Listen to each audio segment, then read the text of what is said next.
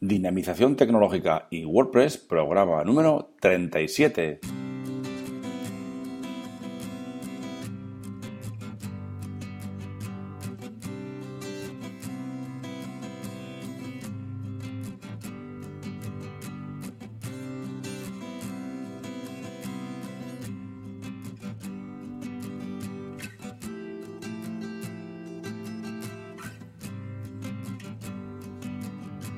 Buenos días a todos y a todas a un nuevo programa del podcast Dinamización Tecnológica y WordPress. Ya sabéis que aquí en este podcast hablamos sobre WordPress. Difundimos la palabra de WordPress. Hablamos de noticias, plugins, temas, desarrollo, WooCommerce, tecnología y muchas cosas más relacionadas siempre con WordPress, siempre WordPress. Os recuerdo que tenéis la zona premium donde podéis encontrar cursos, plugins, sistemas premium, formulario de soporte y muchas más cosas que estamos añadiendo últimamente dinapime.com barra zona guion premium. Bien, pues hoy es domingo. Sí, majos, un domingo también hacemos estas cosillas. Porque les gusta, ¿verdad? Y nos toca hablar de eh, herramientas y servicios web relacionadas con lo que estamos haciendo, ¿no? Con WordPress aplicados eh, que podemos aplicar a nuestras páginas web para complementar y hacer ciertas tareas que eh, tenemos que hacer, de diseño o lo que sea. Pues bien, pues hoy vamos a hablar de Canva. No sé si conocéis Canva, pero Canva es una herramienta web que nos va a permitir realizar diseños interesantes a los que no eh, somos diseñadores, de una forma muy muy sencilla. Bien, pues sin más, comenzamos.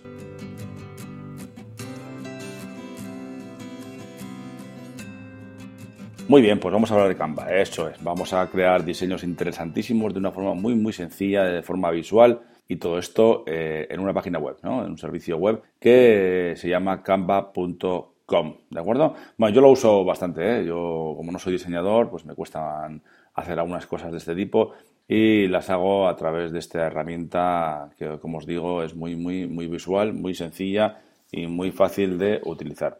Bien, pues como os comento, eh, Canva es un servicio web que nos va a permitir a cualquiera eh, hacer una serie de, de, diseños de forma sencilla, rápida y muy, muy, muy, muy fácil, ¿verdad? Por supuesto, no vamos a convertirnos en unos diseñadores ahora eh, excepcionales con esta herramienta, ¿vale? Es una herramienta para salir del paso y para realizar una serie de diseños eh, pues, sencillitos, pero que pueden quedar muy, muy bien. Además que es muy fácil y muy sencilla aprender a, a manejarlo. Otra cosa importante, que es un servicio totalmente gratuito, aunque luego tiene cosas de pago, como vamos a comentar a continuación, y tiene una gran cantidad de fotografías, ilustraciones, elementos web, tipografías, paletas de colores y todo tipo de recursos de diseño que podamos imaginar para nuestros proyectos web.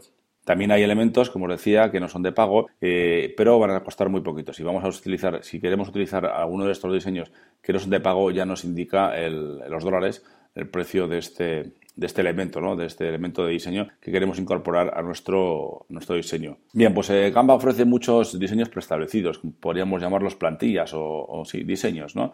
layouts. Entonces, lo que tenemos que hacer en primer lugar es, eh, aparte de darnos de alta en canva.com, ya eh, crear un nuevo diseño. Él nos ofrece una serie de diseños preestablecidos que podemos seleccionar. También podríamos hacerlo eh, directamente a mano. Podemos poner un tamaño especificarle un tamaño para nuestro diseño en concreto si no queremos utilizar ninguno de los diseños preestablecidos. Bien, posteriormente tenemos eh, tenemos en la, zona izquierda, en la, barra lateral, tenemos una, serie de opciones, como es la de buscar, si queremos buscar imágenes en, todo el banco de datos.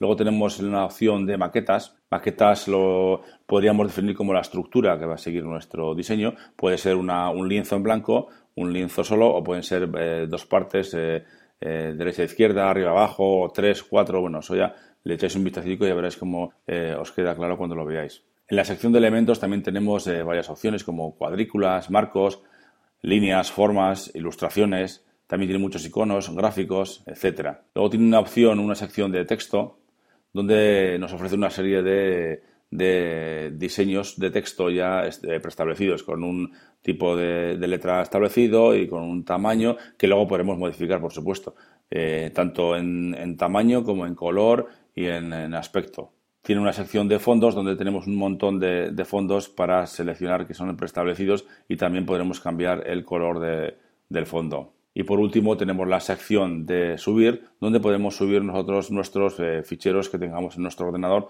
Podemos subir nuestros iconos o nuestros diseños a, Canva para poder utilizarlo en alguno de los diseños en los que estamos trabajando. También Canva tiene una opción de hacer público o compartir, digamos, estos diseños que estamos haciendo para que los vean otras personas y de esta misma forma nosotros podemos ver diseños que han eh, creado otras personas con Canva para hacernos una idea de lo que podemos hacer o cómo podríamos hacerlo, ¿no?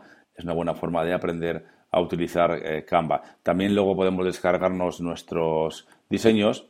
Hay un botón de hay un botón de descargar en el que podemos descargarnos o bien en JPG o bien en PNG y también podemos también podemos descargarlo en formato PDF para posteriormente reutilizarlos en, nuestros sitios web o, donde queramos. No tienen por qué ser solo recursos para utilizar en la página web. Como digo, también se puede descargar en formato de PDF. Pueden ser presentaciones, etcétera, etcétera. Al principio no he comentado algunos de los diseños que hay predefinidos que pueden ser como para redes sociales, de presentación, de póster, de un post para Facebook, de imagen para blog, una 4, una tarjeta, también hay cosas como para Twitter, para una app de Facebook.